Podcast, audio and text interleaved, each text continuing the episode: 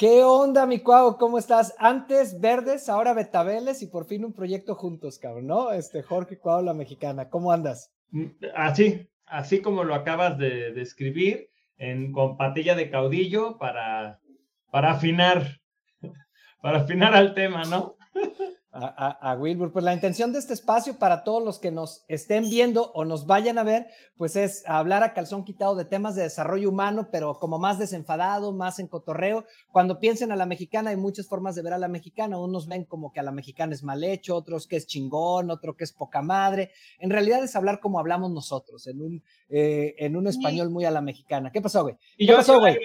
Y tropicalizar tropicalizar porque tú y yo nos dedicamos ya desde hace muchos años, más de 20 años, al tema del desarrollo humano y vemos cómo pues el principal productor de temáticas, herramientas, todo siempre es Estados Unidos, ¿no? Siempre nos llegan libros y propuestas y la mecánica. Y entonces eso pues genera un cierto problema porque no siempre es aplicable la idea muy a la americana al estilo mexicano. Por ejemplo, eh, hoy que vamos a hablar del tema de las dependencias y las independencias.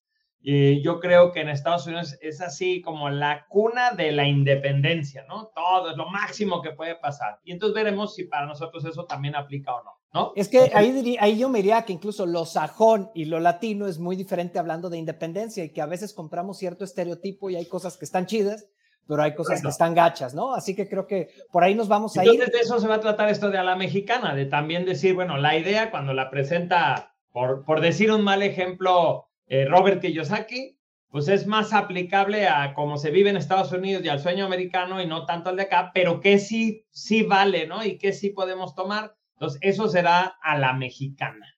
A, a, a Wilbur a, Wilbur, güey. Así digo, para que vayan sabiendo para nuestros amigos que están de fuera, que además van a aprender un poco de español a la mexicana. Y más, y más, y, y, además por cual luego sabrán que es eh, un día sin mexicanos. Vamos a arrancar entonces, échenos la bendición, las buenas vibras, la buena suerte, que nos vaya muy bien en esto. Suscríbanse a nuestro canal de YouTube porque hay algo muy especial para los que se suscriban. Y vamos a poner nuestra cortinilla que estamos benditos porque botellita de Jerez empezó con regalarnos esto. Así que vénganos tu reino, Diana, porfa.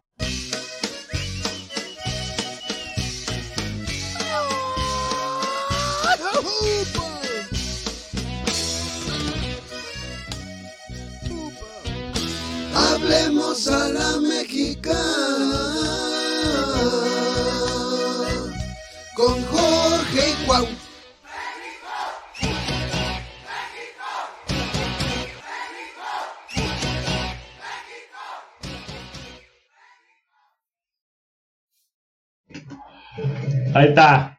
Hasta parece que nos va a quedar chingón, güey. No, no. Sí, oye, además digo, tú le dijiste botellita de Jerez, pero realmente fue mi jefe el que se discutió. Sí, pero la, pero la, pero la asociación la tiene uno y como botellita de Jerez todo lo que diga será al revés. O sea, lo, que, lo, que, lo que da, o sea, es la, versión mexicana del karma, güey. Pues sí, era como agradecerle a tu jefe, ¿no? De la versión mexicana del karma, huevo. Este, entonces, bueno, pues le agradecemos a Sergio Arau, que fíjate que cuando me hago este tipo de looks, eh, ahora sí sé que soy hijo de mi papá. Lo veo y digo, claro, el estilo completamente Sergio Arau. Por si tenía alguna preocupación, que creo que no, pero sí está bien. bueno, pues en este primer episodio queremos tocar a la mexicana el tema de la independencia, ¿no? La palabra independencia, ¿por qué? Pues primero por la coincidencia de que estamos un par de días de que se celebre la independencia de México. Pero no vamos a estar hablando de eso, ¿no? no Aunque podríamos cuestionar si es la independencia o la supuesta independencia o, qué tipo de independencia, pero no ese es el tema que nos atañe. O sea, me refiero al sentido, por ejemplo, yo podría nombrar a los cuatro caudillos, a los cuatro insurgentes más importantes, que son José, María, Morelos y Pavón, pero no vamos a dedicarnos a andar, a andar en ese tema, ¿no? Sino que vamos a, vamos a explorar la palabra independencia. Quizás veamos ejemplos relacionados con este evento tan significativo. Qué interesante, ¿no? Que había una María ahí entre los independentistas. Eso siempre me, ha llamado la atención. Hay, muchos José María, güey. Así se llamaba mi suegro en paz descanse, sí, güey. Ah, entonces era, era vato, el José María Moreno, por favor. Ah, Chema, pues más fácil. Cuatro, cuatro vatos. Bueno, entonces vamos a hablar de este tema de la independencia. Y es que yo diría así como de anticipo, que el, esto de ser independiente me parece que está sobrevalorado, que, que no es ni siquiera sano pensarlo al 100% o que a veces ni siquiera es, es, real, no es lograble.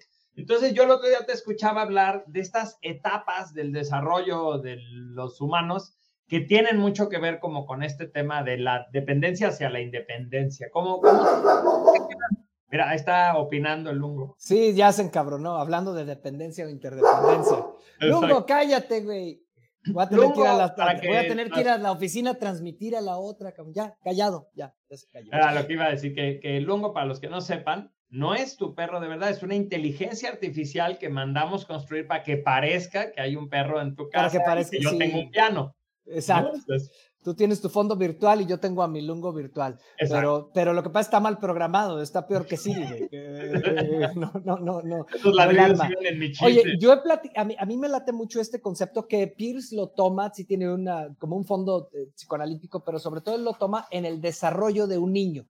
Y esto lo vamos a poder traducir al desarrollo de una persona, de una empresa, de un país, de lo que sea. El primer, el, la primera etapa de desarrollo de un niño es donde es mamón. Y además por eso es muy a la mexicana. O sea, claro, cuando uno nace, eh, uno no tiene, de hecho se le llama etapa predental, pues, pero a la mexicana vamos a decir el mamón. Como no tiene dientes, es totalmente dependiente para la, eh, de hecho como seres humanos somos totalmente dependientes para la alimentación de nuestra jefa, de nuestra mamá. Cosa que, insisto, no es tan, es una cosa bonita, pues la lactancia, ¿no? Entonces, el cómo te alimentas, pues mamas, ¿no? Ahora, habría que hacer un pequeño paréntesis, algo que es la primer joya que dejamos aquí en Jorge a la Mexicana, que la lactancia es muy buena porque ayuda a la recuperación de la propia madre y a la buena alimentación del hijo. Pero a los 40 años es importante que ya esté suspendida. Digo, hablando de independencia. O sea, hay gente que, claro, en Italia hay un fenómeno que desde hace algunas décadas se detectó, que son los mamoni, eh, il mamoni. Entonces, il mamoni es alguien que es independiente, pero vive con sus papás a los 30 años. Entonces, la primera etapa es esa y es normal. Llévalo a cualquier terreno, mi cuau. Tú entras a una empresa y pues eres mamón, enséñenme, necesito saber, estoy mamando conocimiento. o sea, mamar es rico, no lo vean como algo mal, ¿no? Es, es deseable. No, no, es el exceso y, el, y el, fuera de lugar lo, eh, que lo va a hacer negativo, ¿no? Luego, por ejemplo, eh, cuando tú abres un negocio, pues el negocio primero mama, mama del dueño, o sea, tú le estás invirtiendo, le estás dando. Hay dueños que son explotadores infantiles, güey, tiene dos años su emprendimiento y ya quieren que les dé de comer, ¿no? Pues el negocio necesita que le den de mamar, ¿no? Eh, a nivel de, eh, al nivel que tú quieras, este, uno empieza aprendiendo, empieza alimentándose y eso está bien por un tiempo. Luego viene la etapa dental. O sea, después de dejar de ser mamones, pues ya no podemos mamar porque le madreamos el pezón a nuestra mamá, ¿no? O sea, ya no se puede, empiezas a, a, a, a probar. Y es, una etapa donde aprendes, yo me imagino, es una etapa donde aprendes a partir de Sí, te puedes imaginar, ¿no? No tuviste que dar pecho para sentir diente. No, sí, me lo puedo imaginar, es más, me da cosita imaginarme, ¿no? Pero cuando sale el diente, es una etapa de descubrir, o sea, las etapas de independencia y de madurez, la primera mamas y la segunda es que estás aprendiendo, experimentándote, equivocándote. Y la madurez, que es la tercera, es la etapa molar. O sea, mamas o masticas. O sea, la etapa molar, y tú velo en términos de conocimiento. Cuando tú eres una persona dependiente, mamona, ves un programa como el de Jorge y Cuau y les crees todo, mamas. De hecho, una persona inmadura mentalmente va a creer todo lo que le decimos. Pero una persona que molar está, a ver, estos cabrones que están diciendo, esto sí me late, esto no me late, lo tomo así, está masticando, está discerniendo, discerniendo sería algo así. Sí. Sí, no es que me llevaste a un, a un tema que pasó esta semana. Ajá. Sé que por el comentario que voy a hacer me voy a hacer de enemigos, como cuatro ah, en el mundo. Me tocó este, como conversar sobre el terraplanismo, ¿no? Me tocó una conversación seria sobre la posibilidad de que el planeta sea plano y no redondo. Y este, pues no es redondo, güey, en dado caso es esférico. ¿no? Bueno, esférico. El, tema es que buscaba yo la traducción de una palabra en inglés que es gullible. Gullible es como crédulo, como, como estas personas que justo, como lo acabas de describir, no tienen un, un filtro crítico para poner sobre las mesas ciertas bases que sí tienes que dar por hecho. No mastican, maman. Ahí en este término no tienen esa independencia de pensamiento, porque creo que la independencia empieza por el, oye, no soy independiente económicamente, pero no me chupo el dedo, cabrón, y sé que ahorita gasto más de lo que gano, estoy, y ya solo aceptar mi jodidez ya me ayuda a empezar un camino. Ya mentalmente, cuando menos, soy un poco más libre, que obviamente también cree que eso es a lo que vamos, a lo que tú dijiste, creer que soy totalmente libre, también es una eh, ser muy crédulo. Mi abuela, en paz descanse, decía, hijo Dios, conserve tu ingenuidad. Entonces, lo que me quería decir era que era yo medio pendejo, pues, pero, este, pero de una manera muy amable y educada. Para los que no entienden la mexicana. Ventajas, ¿no? Como en la película de La vida es bella. Pues el, el, niño, ¿no? El hijo de, de, Nini, pues es crédulo, es ingenuo y en ese contexto resulta valioso que el chavito nunca se estresa porque le crea al papá el cotorreo del, del experimento y de la competencia y del juego y se la pasa toda madre.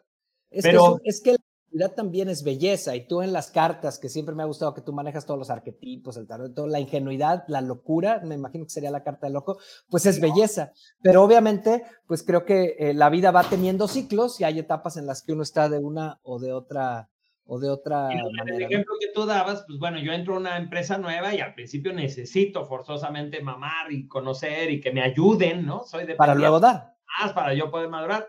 Pero se vuelve abusivo si yo mantengo esa como carta sobre la mesa todo el tiempo, ¿no? Y, más porque ahí creo que tendríamos que ubicar a otro concepto, que es la gente que es nodriza. O sea, si tú entras a una empresa como empleado, como colaborador, y entonces tienes a un jefe que te ayuda, te subsidia, te da de mamar al inicio, pero luego a ese jefe le encanta rescatar gente. Entonces luego va a decir, pinche cuau, es un inútil, pero no acepta que tiene la necesidad de estarte dando chichi. Pues. Entonces la, madurez va desde la perspectiva de uno ser independiente, pero también desde la perspectiva de uno en ese rol que siempre encarna como mamá o papá, aprender a soltar. Y en ese sentido, pues obviamente todos decimos, oye, como país, ojalá pudiéramos ser más independientes económicamente, como familia. Sin embargo, y menos en nuestros tiempos, no se puede ser completamente independiente. O sea, eh, tienes que considerar las fuerzas externas al Fondo Monetario, ay, perdón, este, o cosas que hay alrededor, porque si no, pues te estás haciendo, estás pecando de ingenuo. Sin embargo, creo que planteamos, Cuau, ahorita los primeros elementos que son las tres etapas de madurez, mamón, dental y molar. Y la pregunta sería, ¿en qué cosas de tu vida mamas, en cuáles masticas y cómo puedes evolucionar? Eh, eh, o si eres nodriza. Adelante. ¿Podrías, poner el concepto colmilludo? No, no, porque ese sería cabrón y molar. No, dentales le están saliendo los dientitos al niño y el niño descubre. Acuérdate que los niños, por eso son esas etapas. El niño se echa toda la boca. Descubre y luego le dice, no agarre eso, no lo muerda. Y la pues es que él descubre así. Eh, se refiere más a una etapa de descubrimiento en el niño. Eh, o de transición para la molar, para ya ser como capaz de digerir las cosas a detalle. Con, Correcto, es en ese camino. Ya lo colmilludo es otra cosa. Un día hacemos un programa de ser cabrón. pensé en la nodriza o en el, el, que tiene el perfil nodriza y dije, no falta el colmilludo que le sigue dando llegues y pues, ya es incómodo, ya lastima, ya, pero ahí están los dos. Tú sabes que lo que más nos une son eh, nuestras patologías, ¿no? Más, que, más que las feromonas, más que las eh, similitudes, híjole, se encuentra. Ahora, pero y, durante un tiempo puede estar bien. Yo creo que todo es un tema de conciencia, porque ahorita que decías, oye, ¿sabes qué? Yo en este momento soy dependiente de un empleo que tengo. Ah, bueno, pues, pues este. Eh, pero soy consciente de ello y, no me siento, aunque esté de moda ser emprendedor, yo no me siento para emprender. A mí me gusta estar aquí y, y soy eh, soy interdependiente con ese eh, trabajo. Entonces, pues está chido, porque de todas formas, la falsa promesa de los promotores del emprendimiento, aunque tú y yo seamos emprendedores, pues es, no, sé emprendedor y serás independiente. Yo les digo, no, mamen. O sea, no eres independiente, tienes otro tipo de interdependencias que ahorita vamos a llegar. Cuau, ayúdanos, ¿qué es dependencia, codependencia, interdependencia? Este, y la dependencia de lo que quieras.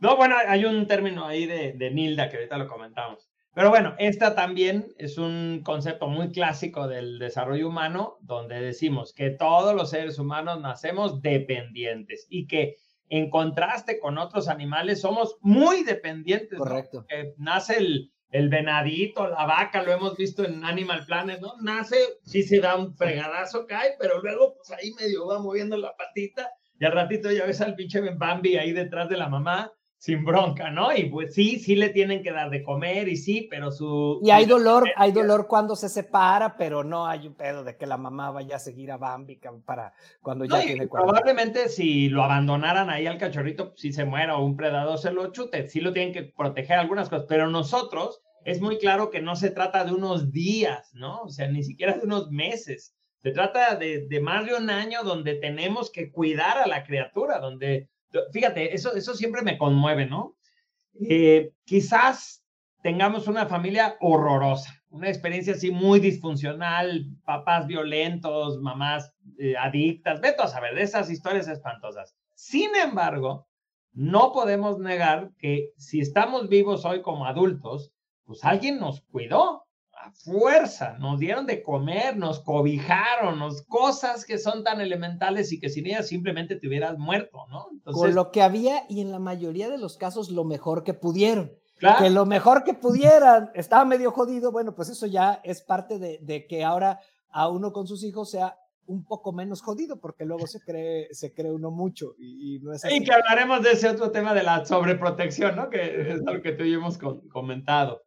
Bueno, entonces, es cierto, todos nacemos dependientes y se supone que si todo sale bien, hay como estos eh, primeros ensayos, el, el, niño de pronto se vuelve independiente en sus juegos, puede estar más por su lado, puede estar más con sus hermanitos o los niños, ya no está tan pegado a la mamá y eso le significó todo un desplazamiento.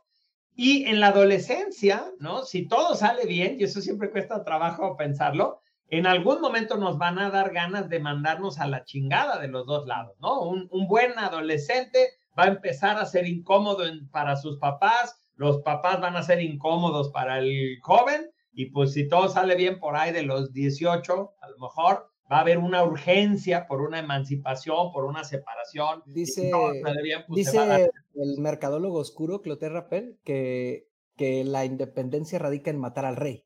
O sea, la, o sea, si tú no matas al rey, no creces. Claro, no vayan a ir a matar a sus jefes, estamos, ni, ni nos pues, vayan a, a regañar.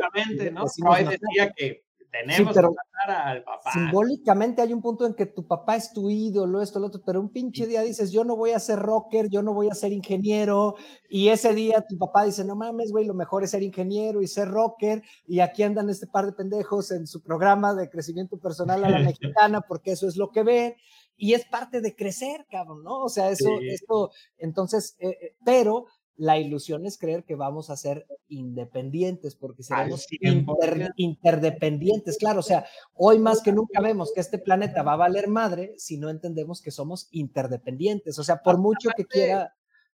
aparte, Vera, o sea, sería exitosa esa independencia si efectivamente salí de la casa de mis padres para pagar mi propia renta, para conseguirme mi comida, ¿no? Para una serie de cosas, lo cual no siempre pasa, porque en muchas ocasiones, por ejemplo, es, más común en las mujeres eh, en nuestra cultura, la chava sale con una pareja y entonces lo que la dependencia que tenía económica, afectiva, lo que sea de sus papás, simplemente se la traslada a su pareja y de alguna manera no se da, ¿no? O no falta ver al, adolescente que ya se peleó con sus papás y, ya está por su cuenta, pero sus papás le mandan la lana, ¿no? Para la renta, para la comida, para la colegiatura. Y, ah, pues entonces, o sea, en el, en el mundo en el que vivimos, el dinero es de hecho el único valor universal. O sea, eh, eh, leía yo de Yuval.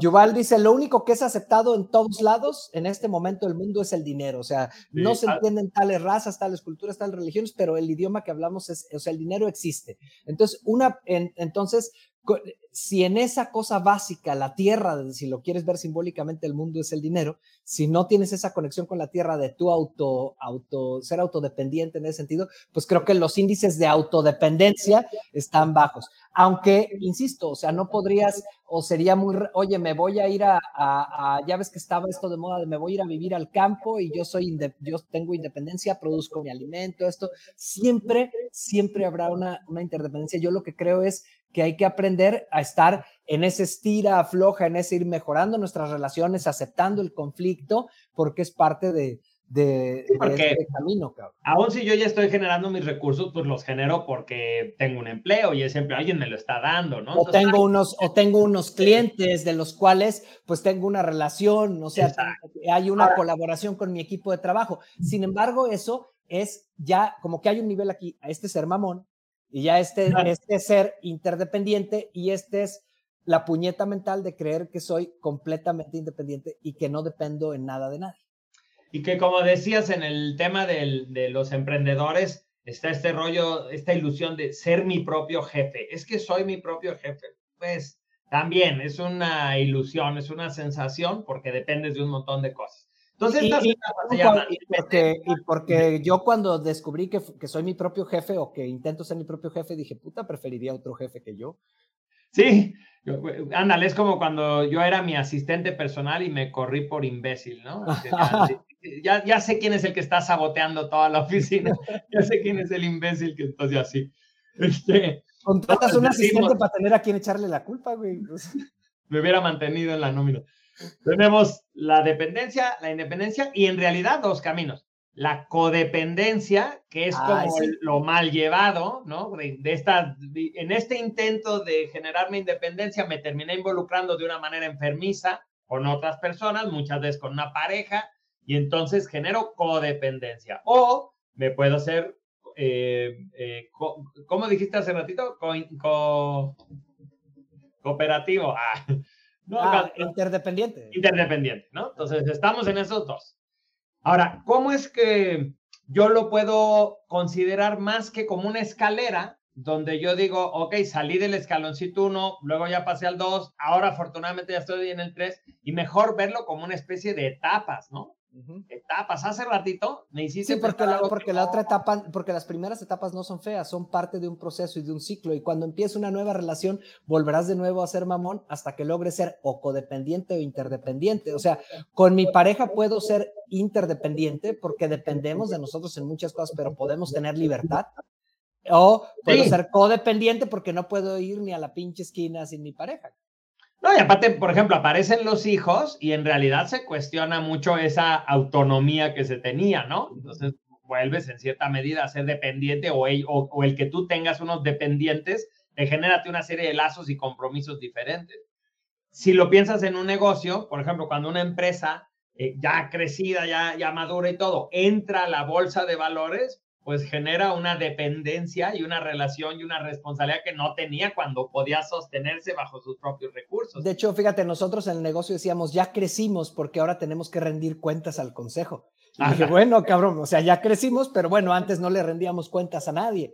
Entonces, ahora no lo digo como algo malo. Está más claro que se trata de procesos que nos permiten crecer, más que de una escalerita que se acaba. Y lo que me hiciste pensar hace ratito así medio rudón, es el, tema, dijiste, la sociedad puede estar en etapa mamona o un país puede estar en una etapa mamona, una etapa ya más masticadita.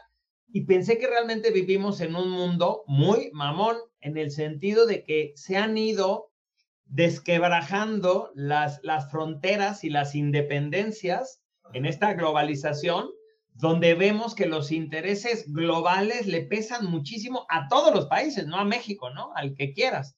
Pero entonces, para poder bajar fondos de no sé qué, para poderte mantener en el tratado de no sé qué otro, para que te apoyen los de no sé cuál, para que te acepten en el club de Toby, tienes que estar cediendo constantemente decisiones que deberían de ser en teoría, autónomas, nacionales, etcétera. ¿no? Yo, eh, aunque yo creo que, que, independientemente pues del modelo económico que se use, al final eh, ningún país puede ser totalmente independiente, pues, o sea, tienes vecinos. en una etapa mamón, o sea, estamos de mucha dependencia. Sí, Vamos a decir que después de las, justo después de la etapa de las revoluciones, la revolución francesa, la mexicana, como que ahí ya quedaba muy claro México, México, Estados Unidos, Francia, Francia, ¿no? O sea, todo el mundo se, se, aclaró. De pronto ahorita volvemos a estar muy muégano, muy apelmazados y creo que eso nos está generando también muchos conflictos porque, por ejemplo, ¿no? Como país acusamos constantemente a nuestros políticos de tomar decisiones, pero no consideramos que ahora todas las decisiones de los políticos tienen que estar sujetas a la población y al resto del mundo, o sea, como si no fuera suficiente atender a los de casa. Y, otra es que también a nuestros gobernantes, pues son otro cabrón, o sea, es, es, es, un ciudadano de cierto nivel el que está ahí y creo que también refleja nuestra cultura. Eso no justifica las, las cosas que hagan para bien o para mal. Lo, lo, que yo ahí también veo, y eso me gusta mucho, hay, hay un libro que me eché un día que se llama La negociación y el Zen, que explicaba que ¿quién es el mejor negociador? No, pues decía, no, el que entiende los intereses de su vecino, o sea, pensando México, Estados Unidos, ¿no? Etcétera. El, el que otros decían, no, el que sabe proponer.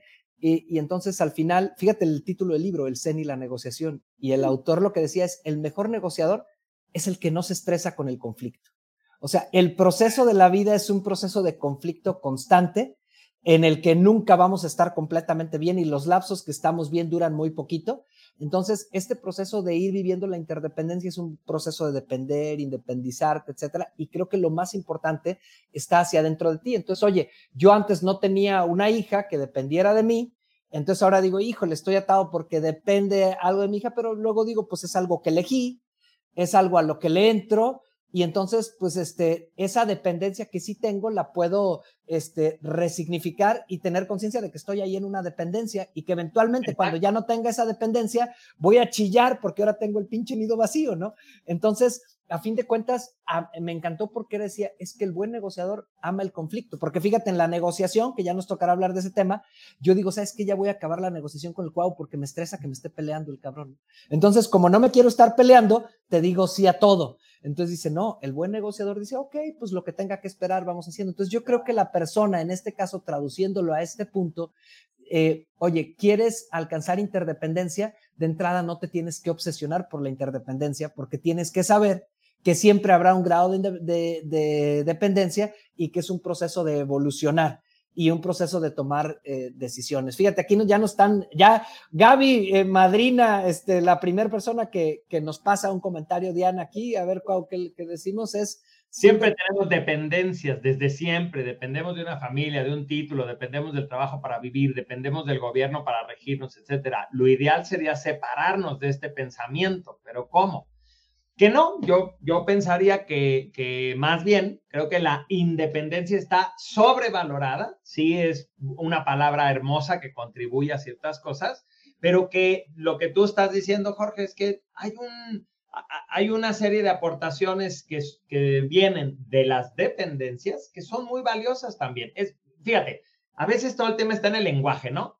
Si en vez de hablar de, de independencia o de dependencia, habláramos, por ejemplo, de colaborar, ya no sentiríamos que es una mala palabra, ¿no? Si yo digo, oye, Jorge, quiero proponerte este proyecto de a la mexicana para que colaboremos, en vez de que yo diga, oye, Jorge, hay que hacer este proyecto para que dependamos de los tiempos del uno y del otro y de los recursos y de nuestro conocimiento para hacer el programa, ¿no?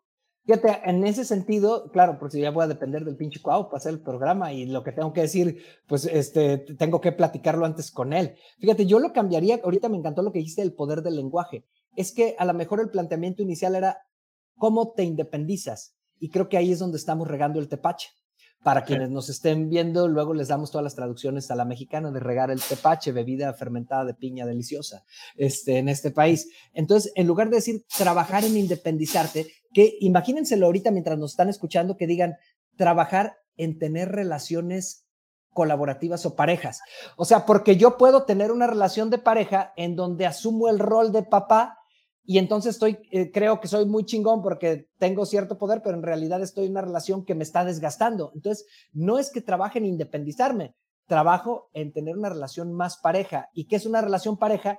Donde estamos, no es uno el papá y otro el hijo, sino es, hay un, hay un equilibrio en lo que se da y lo que se, y lo que se recibe. En un empleo que yo tenga, pues oye, tiene que ser parejo, porque luego tenemos al empleador abusador, y luego al, empleado que, que, quiere chichi. Entonces, ninguna de las dos. ¿Cómo entramos en relaciones más parejas?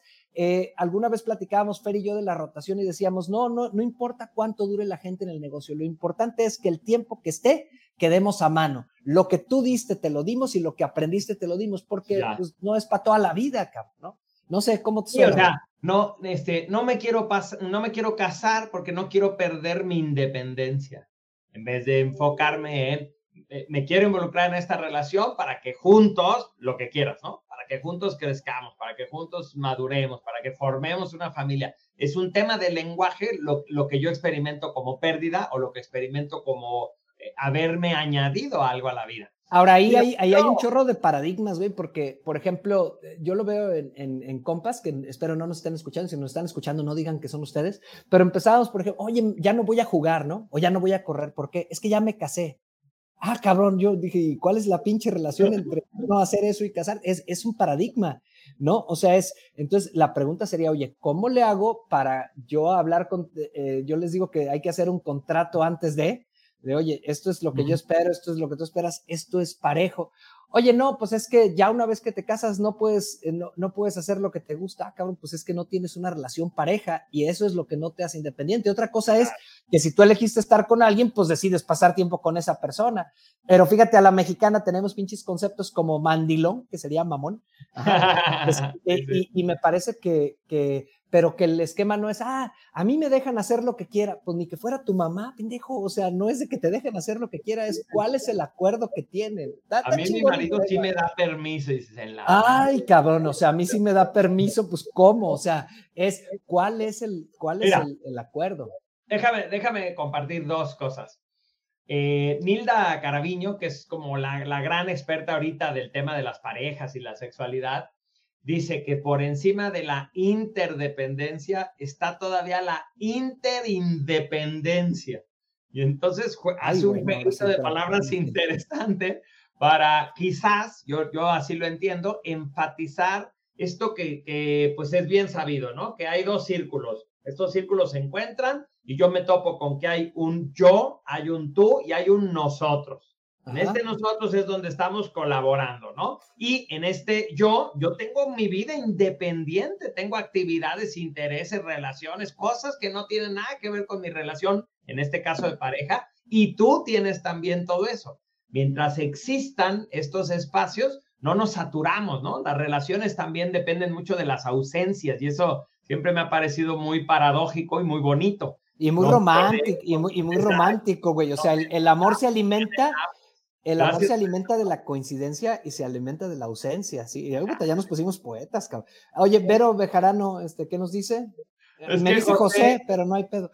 José puso en, en, el chat, vengo del futuro, yo ya vi este programa, de hecho este chat no lo están viendo cada uno en sus propias redes sociales. Entonces, se puso intenso y, y, Vero puso, sí, yo coincido contigo, este, y además es posible que en otras dimensiones también dependamos de muchas cosas. Oye, ver, yo te quiero compartir un ejemplo de un, una experiencia que yo tuve en la vida y que creo que me, me gustaría de verdad escuchar tu, tu, punto de vista. Dale.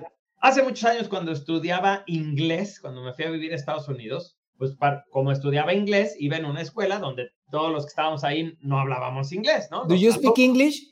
Usted que me pica las English y yo que le doy unos patines. Dale, dale. Bueno, el tema es que tenía yo un compañero hindú y estábamos así como en el nivel 1, palitos y bolitas, entonces no, no hablábamos casi nada, ¿no? O sea, lo mucho, what is your name y cosas así. Entonces, cuando él me dice que es de la India, a mí se me ocurre decir, oh, eh, India, Gandhi, Gandhi, le digo, ¿no? Así como así ubico, ¿no? Tu país. Y entonces este cuate se me queda viendo y me dice, Gandhi, Gandhi, ¿no? Entonces, híjole, yo me, yo dije, o lo pronuncié mal, o, o, algo no me cuadra, ¿no? O pues, Gandhi, es, o Gandhi es cebolla, ¿no? Este, sí. hindú, bueno, yo dije, algo no está bien, pero la verdad es que no tenía suficiente vocabulario como para entender qué estaba pasando. Entonces, cuando ya por fin hablamos mejor inglés, un día le, le hice el comentario y de, oye, no, no entendí. Y él me dijo, pues es que por culpa de Gandhi, que nos emancipó de Gran Bretaña, perdimos un montón de cosas, ¿no? Hubiéramos sido europeos, tendríamos euros, estaríamos en un primer mundo, ¿no? Nuestros, nuestros servicios serían mejores y no sé qué. Entonces a mí me sorprendió tanto que yo hubiera pensado que así como cuando dices Hitler, asumes que todo el mundo lo ve como un villano, cosa que no es cierto, pero bueno, das por hecho como que es el cliché del villano universal, ¿no? Hitler o Judas, haz de cuenta, ¿no? Bueno, pues yo pensé que Gandhi o la Madre Teresa son así como el, el comodín que no puedo fallar, decir un, un, personaje admirable, positivo. pues Gandhi, cabrón, ¿no? Ahí te va mi carta y a fuerza le va a Lo mismo que si acá en México dices Cantinflas o, Juárez, algunos están a favor y otros no. Bueno, pues me sorprendió mucho. Pero entonces me hizo pensar, y, lo pongo sobre la mesa el día de hoy, de que también, como la historia la, la escriben los vencedores, pues, por ejemplo, como mexicanos estamos muy orgullosos de nuestra independencia, de nuestra revolución, pero ¿qué hubiera pasado? ¿No? ¿Qué hubiera pasado, por ejemplo, si siguiéramos siendo una colonia española y por ende fuéramos una nación europea en, Latinoamérica, ¿no? Y, por X razón tuviéramos pues, los privilegios de estar vinculados con la madre patria, ¿no? Entonces, bueno, ¿tú qué piensas? Ese ejemplo fue interesante, ¿no? Porque toparte con que el cliché mundial de la India no, no resultó ser cliché de este hindú que yo conocí, a mí me sorprendió mucho, me hizo pensar mucho sobre que sobrevaloramos la independencia. La vemos como buena porque ya pasó y ya ganamos, ¿no? Y por supuesto que quienes admiramos a Gandhi nos puede costar trabajo, pero a fin de cuentas, pues el resultado, ¿cuál fue? Y si ellos están contentos o no. Yo, yo aquí lo que pensaría es que de entrada, como mexicanos, ahí tenemos un conflicto de inicio. Mí me encanta ahí desde lo que dice Carlos Fuentes en el espejo enterrado, ¿no? A fin de cuentas, eh, aunque exista una independencia, sigue siendo España y los pueblos de Mesoamérica, que no los aztecas, porque solo eran unos, pues papá y mamá, güey. ¿No? Y o sea, y aunque papá y mamá se divorciaron en, en 1900, en 1810, perdón, ya me ando aquí, ando aquí regando el tepache, o se consumó en el 21, este, en teoría, pues a fin de cuentas seguimos siendo hijos de papá y mamá.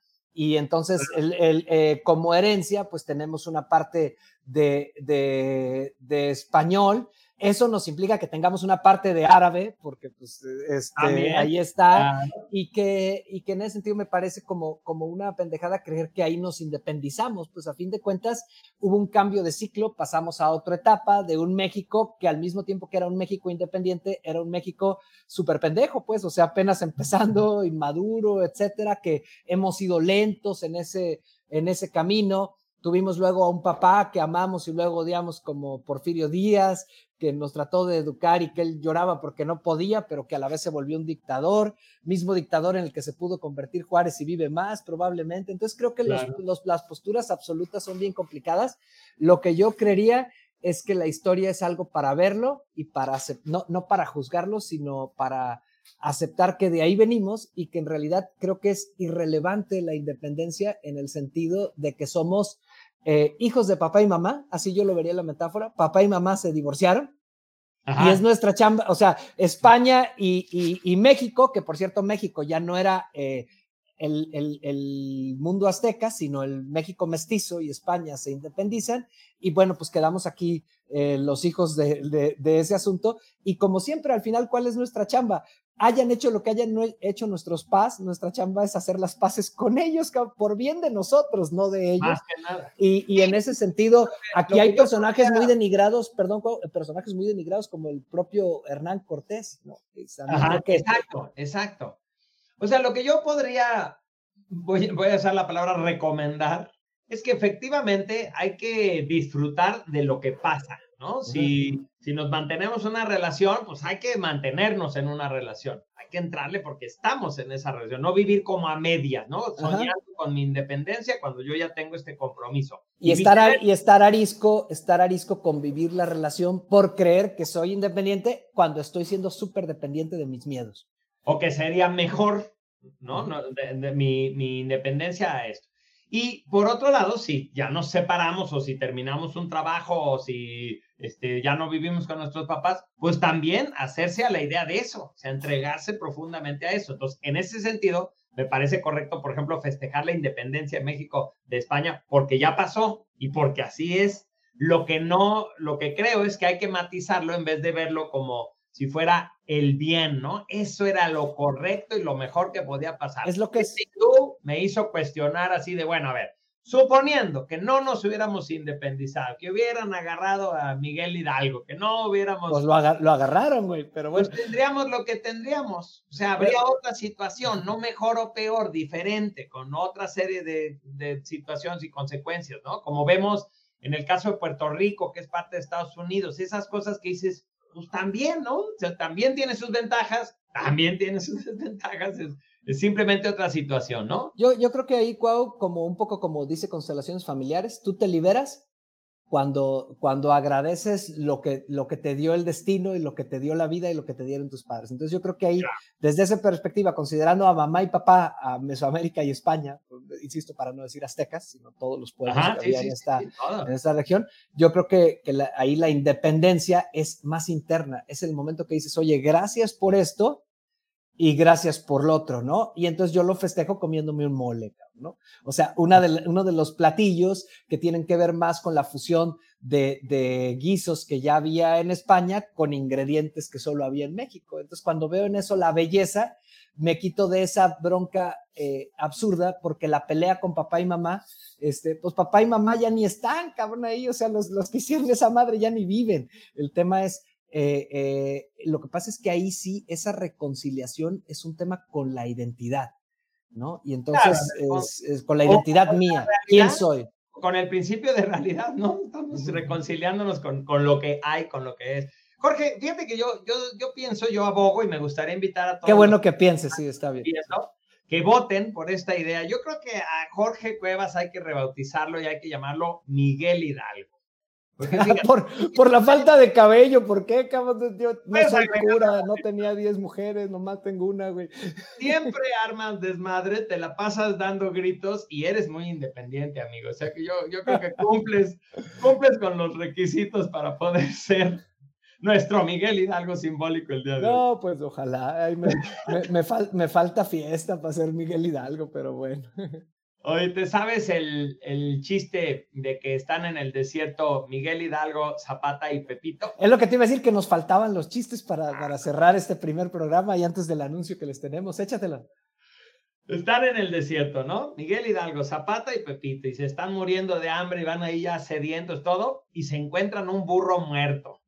Y entonces dicen, bueno, ya, ya podemos comer, ¿no? Y entonces Hidalgo, siendo como el, que tiene más cara de, señor responsable, ¿no? de, Saturnino, eh, dice, mire, vamos a hacer algo para empezar a dividir al burro, ¿no? Yo que soy Miguel Hidalgo y costilla, pues voy a empezar ahí por las costillas, ¿no? Tú, Zapata, pues éntrale ahí con una pata. Y entonces Pepito empieza a llorar y dice, no chinguen, yo me llamo Pepito. bueno, los, problemas de, de hacerle caso a don Miguel Hidalgo. Pero también, este, ¿era, era, era burro o era vaca? era burro, por eso se preocupó, pero sí, iba a saciar. Pero no has comido criadillas, son ricas, güey, o sea, no hay ningún problema, güey, yo no, no tengo ningún... Todo se come, mira, el hambre ha sido tan canija que, que nos dio tanta hambre a los seres humanos que partimos los huesos para comernos el tuétano.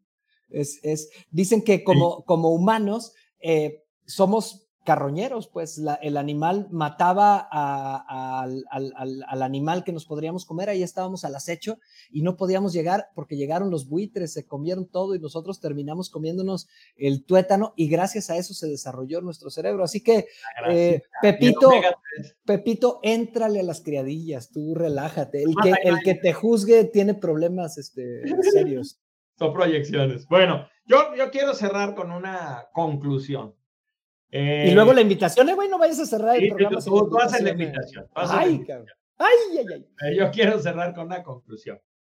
Mi conclusión es simplemente decir que la independencia está sobrevalorada porque justo en el ámbito del desarrollo humano es una idea que nos vendieron mucho los anglosajones este tema del líder, ¿no? Así del Steve Jobs, que es el genio y que él solito hizo Mac y es el que revolucionó todo, cuando no es verdad, obviamente tenía un equipo de trabajo. Esta idea que, que se nos ha vendido mucho en Hollywood, ¿no? De que el, el que, el solitario, el, el que puede con todo, el Superman, que finalmente va a resolver las cosas, nos ha afectado a los mexicanos, que somos de una cultura mucho más codependiente e interdependiente. Por ejemplo, lo vemos en, el tema de los papás, ¿no? Los, yo me acuerdo cuando yo vivía en Estados Unidos, eh, mis amigos pensaban que cuando sus papás fueran más grandes, pues iban a ir a un asilo y se les hacía como lo más obvio, ¿no? Y yo como mexicano, no, pues la abuelita va a vivir aquí en la casa con nosotros, ¿no? Nos va a ayudar con los nietecitos y tenemos ese rollo de mantener la mueganés por más tiempo.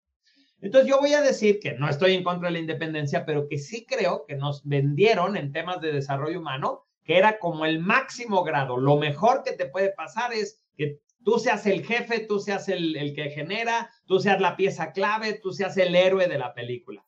Y creo yo que en, en ese sentido nos falta valorar un poco más las interdependencias que tenemos, la colaboración, los equipos, el compartir los créditos, el, el, sentirte orgulloso de decir, oye, pues esto lo firmamos entre varios, no, no una sola persona, y que ese es un espíritu que, que vale mucho la pena que, que, empecemos a tener en las organizaciones, en las familias y en las personas. Esa sería mi, mi conclusión del día de hoy.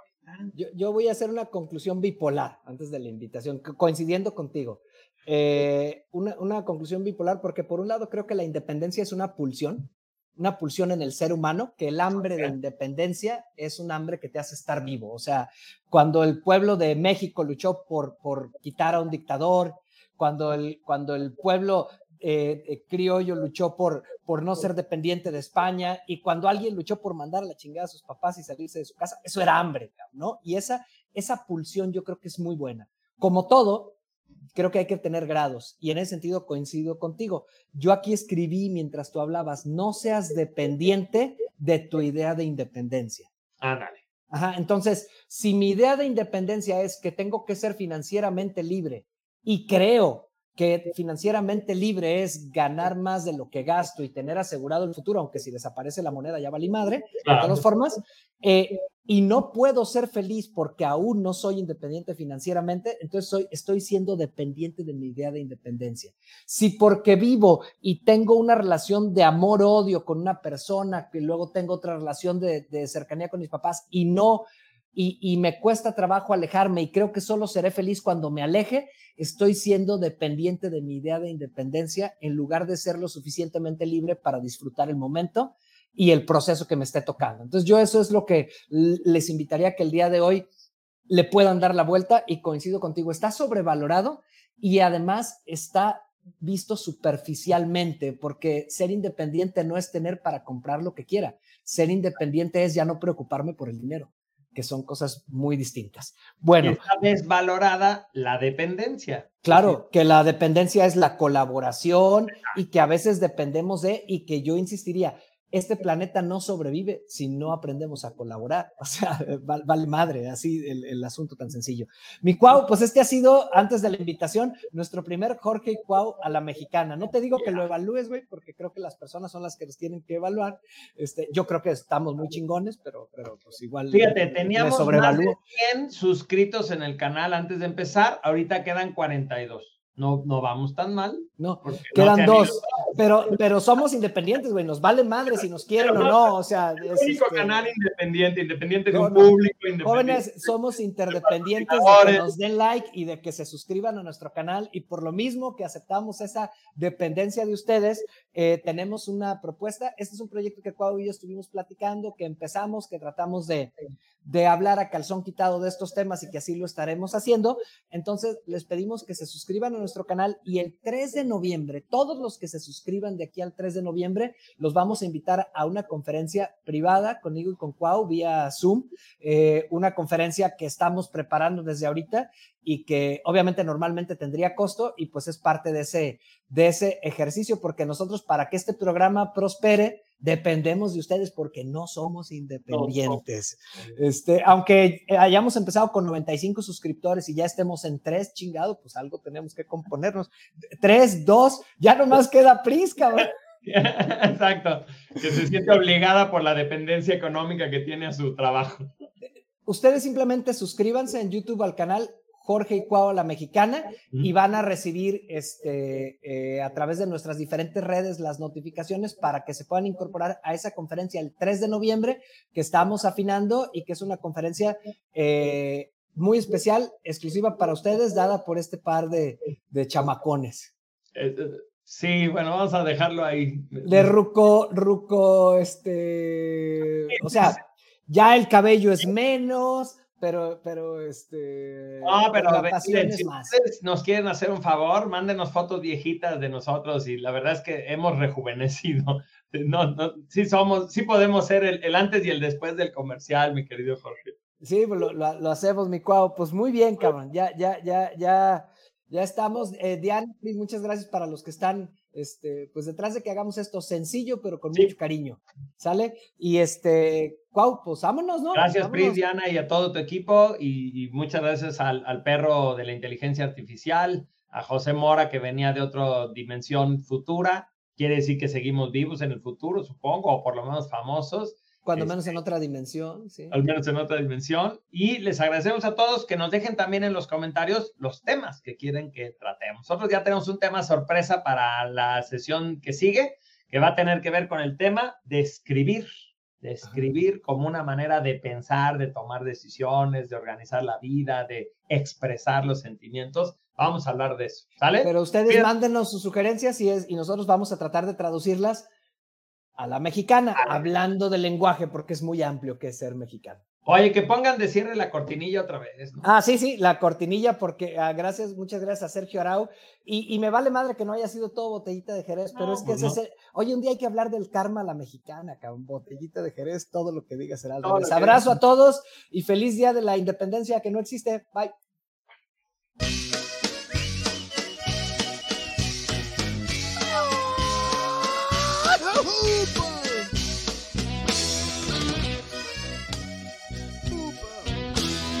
Hablemos a la mexicana con Jorge y Cuau.